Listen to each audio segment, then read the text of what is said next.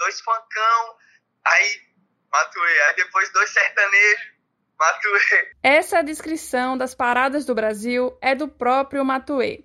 Entre funks e sertanejos, esse cearense de 26 anos levou o rap brasileiro a uma posição inédita. Olha, nunca antes na história das paradas de streaming um álbum entrou inteiro no top 15 de faixas mais tocadas do Brasil. Mas isso foi até o Matuê lançar Máquina do Tempo em setembro de 2020.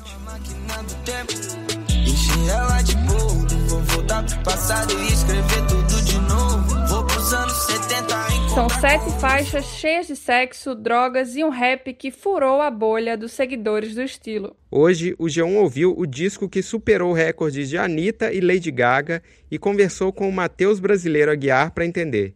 Será que o Matuê é o maior rapper brasileiro atual? Eu sou o Rodrigo Ortega. E eu sou Gabi Sarmento.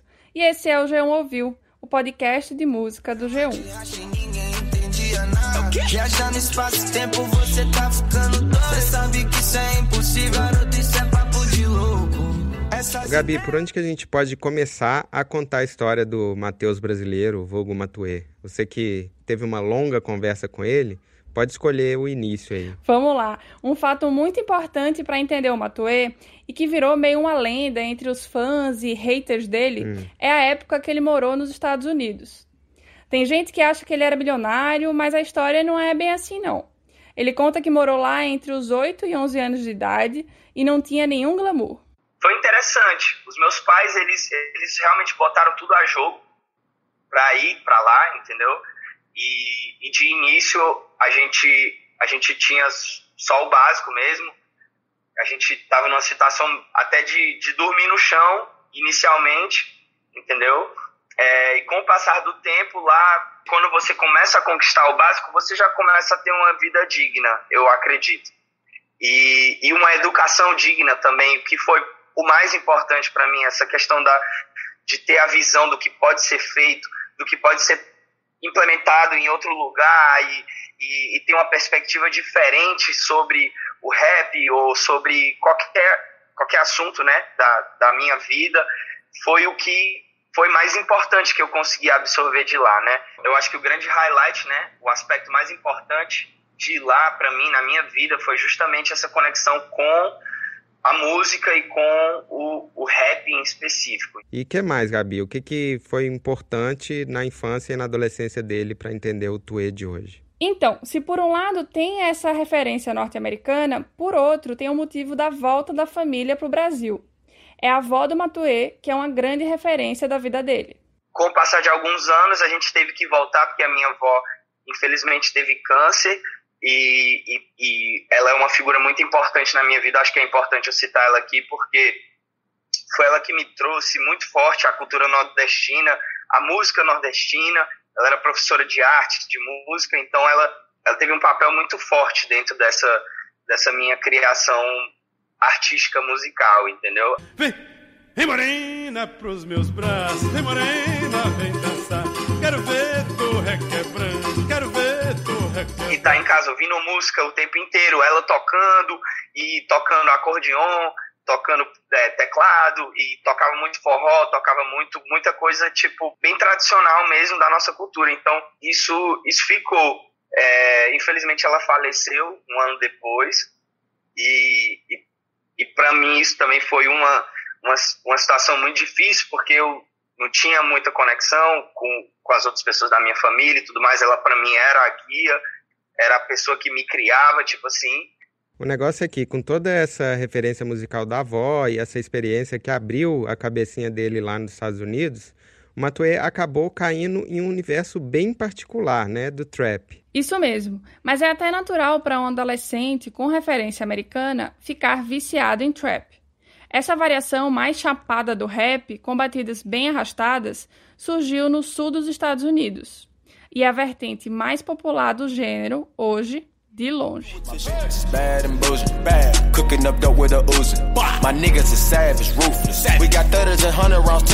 E aí, no final de 2016, o jovem Matuê se lançou como rapper com a música RBN, que segue a cartilha sonora e das letras do trap. É bem escapista, fala de grana e drogas E é tudo bem derivativo, ele canta quase com sotaque americano.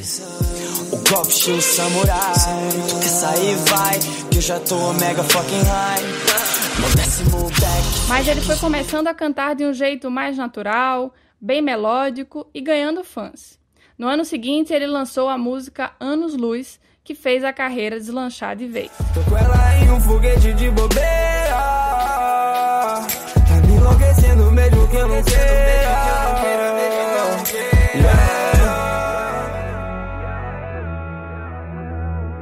Mas ó, enquanto ele ganhava fãs, o Matue também acumulava haters. Esse trap dele mais acessível era chamado por gente que se diz entendida de trap de trap de playboy. A frase Matue não é trap virou quase um bordão. Se você olhar nas redes sociais, tem um monte de gente falando e tem até um vídeo no YouTube com criancinhas falando isso. Oh, tá ligado, né? Que Matue é só boizinho, ele faz pop. Ele, ó, Matue não é trap, fake trap, mano. Ele não é trap. A gente vai esquecer você, bro. Não ouvimos. Você é passado, bro. Você é passado. Pesado. Mas o próprio Matue começou a brincar com essa acusação, digamos assim, de que o trap dele não era de verdade. Ele fez uma música chamada A Morte do Autotune, citando esse efeito de voz que é bem comum no trap. Gramas e grana, voltou pro copo cheio de lama. Andando mais congelado do que os gringos. Enquanto meu gato mia na porta do estúdio, eu torro mais que um telescópio, um tarugo, um charuto. Ele também usou essa galera do gabinete do ódio ao Matue, que reclama dele, em Kennedy, hum. que foi um grande sucesso dele no ano passado.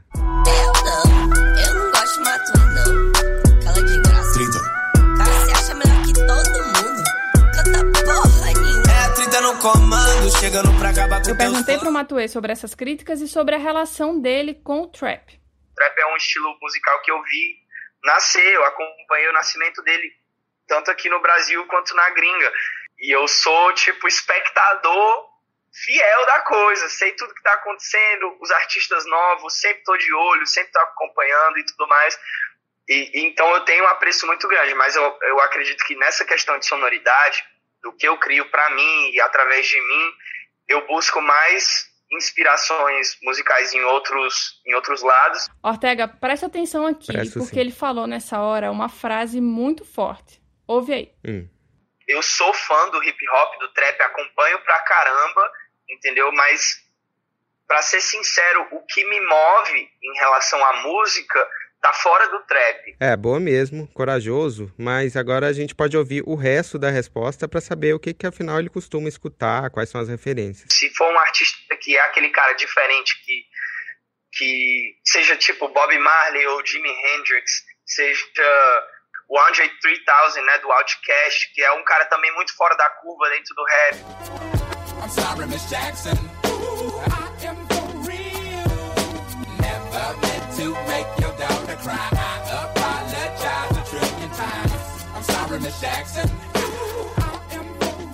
Várias influências uhum. aí do indie, da música, do rock alternativo, que também é uma coisa que eu escuto pra caramba. A maioria aqui da minha playlist tem bastante rock alternativo, indie, tipo, tem muito Tame Impala.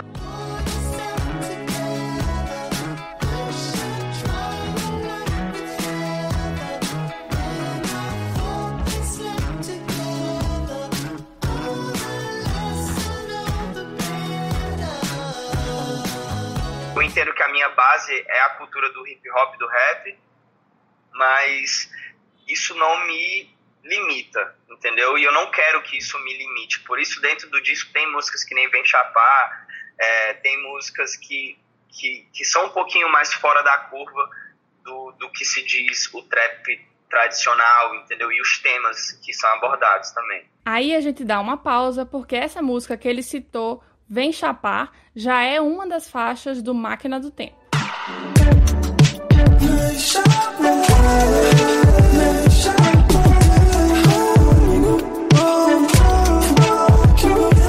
Tem duas coisas que eu acho importantes nessa música. A primeira é que a base é muito parecida com Sunflower, do Post Malone e do Sueli,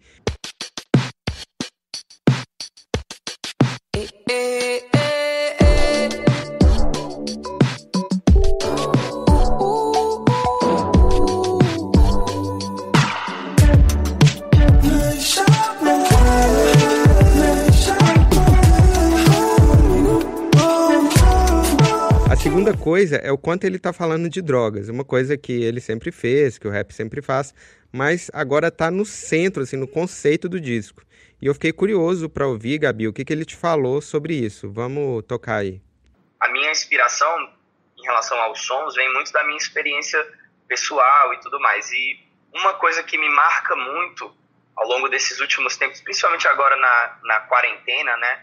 Foi uma busca, uma espécie de busca de evolução pessoal, espiritual mesmo. Eu busquei me centrar, ainda mais nesse momento que acredito que muitas pessoas, né? Inclusive eu tive muita dificuldade de, de ficar bem mesmo, sabe? De, de me sentir bem, de me sentir seguro do que do futuro e de não ter essa ansiedade, etc e tal. Então isso marcou muito para mim esse trecho aqui pré-álbum junto a isso, né, eu tive algumas experiências psicodélicas que para mim foram foram importantes, né, fundamentais para dar esse pulo em termos de mudança de perspectiva e, e entender o momento do que está se passando e como eu posso auxiliar, como eu posso ser melhor dentro do meu trabalho. Eu sei que a gente está falando de um veículo tradicional, normalmente isso são compreensões que, que não são tão populares, né, comuns e tudo mais, mas, mas eu acredito muito nessa nessa capacidade, sabe, de, de certas experiências, não só relacionadas a enteógenos ou psicotrópicos, mas experiências espirituais como um todo, entendeu? Experiências transformadoras, de, de melhorar a vida da pessoa, sabe? De, de trazer mais clareza, mais segurança sobre o que está fazendo, sobre qual é a função dela, qual é o papel dela. E, e por isso eu acredito que, que tenha isso tão forte no disco. Mas a música-chave desse álbum é a faixa título mesmo, Máquina do Tempo, que chegou ao topo das paradas de streaming. E a história dela é longa e bem interessante. A música começou a ser feita há dois anos. A ideia do beat veio do Celo. O Celo me mandou um beat que tinha esse sample do Charlie Brown Jr. O Celo, que o Matuê cita aí, é um produtor de trap que trabalha com vários artistas do estilo e que assina a faixa Máquina do Tempo junto com o produtor do resto do álbum, o Will, parceiro do Matuê. Eu achei um beat incrível, mas em 2018, na situação que a gente estava, como, como produtor ou como artista e tudo mais, a gente não tinha nenhuma alavancagem para conseguir ter acesso a, a, uma liberação como essa, entendeu? Era totalmente fora da nossa realidade. Eu acredito que por isso o Celo tenha dito isso, entendeu? Falou uhum. que, é, eu fiz esse beat e tal, mas provavelmente nunca vai, nunca vai sair e tal, mas enfim. Vamos ouvir aí, só para vocês se lembrarem, Como Tudo Deve Ser, do Charlie Brown Jr.,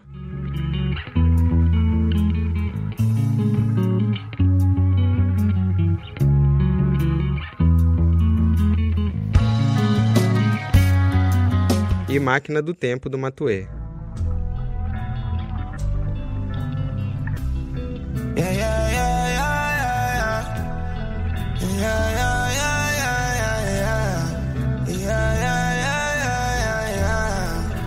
Lá na época, eles achavam que não iam conseguir a liberação e regravaram o arranjo com os instrumentos. E o Matuê conta que foi atrás do mesmo baixo, da mesma guitarra, a ideia veio do Celo, ou seja, a estrutura, o beat com o sample veio do Celo, e a gente, a fim de, de contornar essa situação toda, a gente acabou criando outro, que não era necessário, a gente poderia ter continuado com o do celular, mas, mas porque a gente, a gente tinha esse empecilho, né, e a gente não sabia se a gente tinha conseguido a liberação ou não, uhum. a gente acabou recriando um novo beat. Aí esse beat foi feito pelo Will entendeu? Em base do beat do Celo. Mas, no fim das contas, o Matuê, que agora, em 2020, já está bem mais famoso, conseguiu a liberação. Graças a Deus. Essa, essa para mim foi o, tipo, a cereja do bolo, entendeu? Nossa. Porque se a gente não tivesse conseguido, a gente ia ficar com um receio muito grande, entendeu? Sim, sim. É, nessa pós e tal. Ia torcer pra música não dar certo, pra ficar mocada lá e o pessoal poder ouvir, entendeu? Mas, Na mas não, graças a Deus deu tudo certo e, e, a gente conseguiu fazer pela, pelos meios corretos, né? E, e, isso faz parte também do, de como a gente gosta de trabalhar, uhum. de como a uhum. gente gosta de, de fazer as coisas, deixar tudo direitinho. Então, é, é como eu falei, isso para mim foi, foi o melhor momento. Quando a gente recebeu esse sim aí, tipo, foi todo mundo pulando dentro do estúdio, você não faz nem ideia. O Matuê contou que chegou a conhecer o Chorão em Fortaleza em 2012, numa pista de skate. E eu perguntei: você se identifica com o Chorão? Porque ele também tinha essa coisa de ídolo renegado, que muita gente torce o nariz e muito mais gente ama. Olha só o que ele falou. Você vê o legado depois que ele se foi, né? A gente vê o peso do que ele falava e do que ele transmitia para as pessoas. Não, não querendo me comparar com ele de nenhuma forma, porque eu tenho ele como lenda. Mas eu acredito que ele foi um cara que veio com a missão muito clara aqui para a Terra, entendeu? Do que ele queria fazer, do que, do que ele queria transmitir. Independente do que isso causou, ele, ele, ele concluiu o objetivo dele, ele conseguiu, entendeu? E eu acho isso mais importante do, é, é é que nem a história de, se a gente for ver, assim, nem Jesus agradou todo mundo, né? É, então, a gente não tem como. As pessoas nunca vão saber o que o que está na nossa mente, o que está no nosso coração, o que, que a gente sente, o que, que a gente passa de fato, a história toda. Só quem sabe é Deus e nós, então.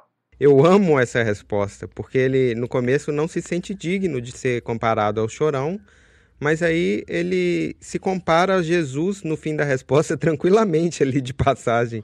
Eu acho que isso é que é ser fã do Charlie Brown. Realmente. Mas o Matue também está começando a provocar essa idolatria. O disco novo está rendendo altas teorias doidas sobre o significado das letras. Eu perguntei se ele pensou na história, né, no conceito do álbum como um personagem, ou se ali o rapaz de cabelo roxo dos clipes, da animação dos clipes, é o Matue mesmo. É e não é, sabe? Hum. Ao mesmo tempo que é, sou eu, porque tudo que eu escrevo, tudo que, que eu falo são coisas que são conectadas com a minha vida, 100%. Uhum. É, tem músicas que falam sobre a minha cidade, o meu local de origem, as expressões que a gente utiliza aqui. Canhão, faca na cintura, disposição pra tombar duas viaturas. City é uma mistura, morando na praia e mesmo assim a vida é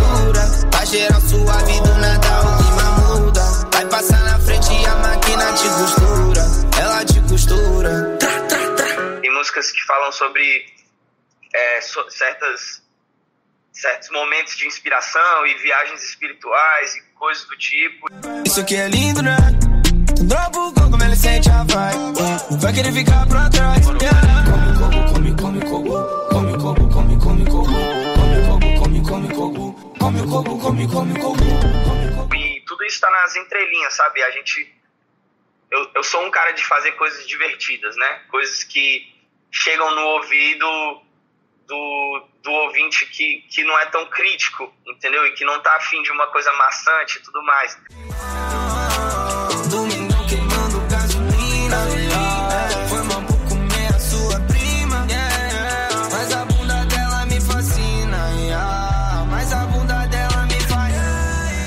Que eu também queria trazer alguma coisa por trás, entendeu? Mesmo que essa pessoa não perceber, talvez ela tá recebendo essa mensagem ali Viajando espaço tempo, você tá ficando doido. Você sabe que isso é impossível, garoto, isso é papo de louco.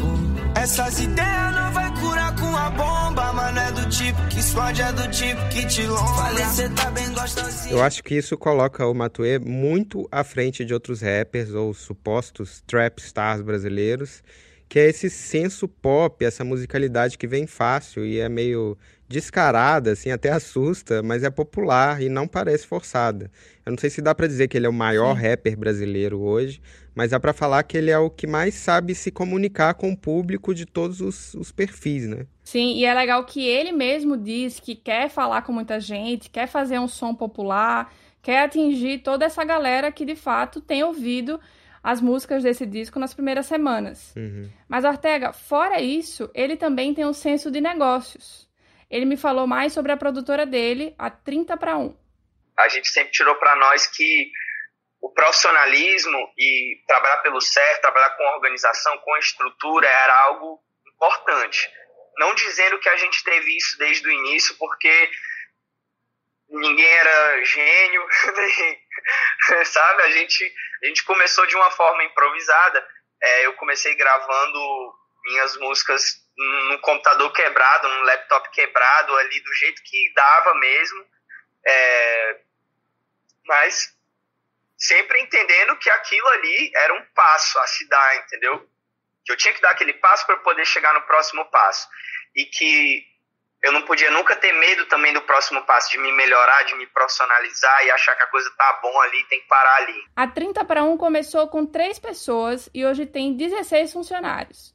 Além da carreira do Matue, a empresa também cuida do Will, que é um rapper e produtor revelação que está na produção de Máquina do Tempo. É legal que o Matue nas músicas, nas letras, costuma botar banca, né? Como todo rapper, mas no fim das contas ele falou de um jeito bem sensível sobre esse feito dele com o álbum novo, que é uma coisa impressionante mesmo. Ainda mais o primeiro álbum, né? Isso. Isso é incrível, isso é tudo que eu sempre sonhei, assim, sinceramente. Foi um presentão, tipo, foi um presentão. Eu, eu, fiquei, eu fiquei em choque mesmo.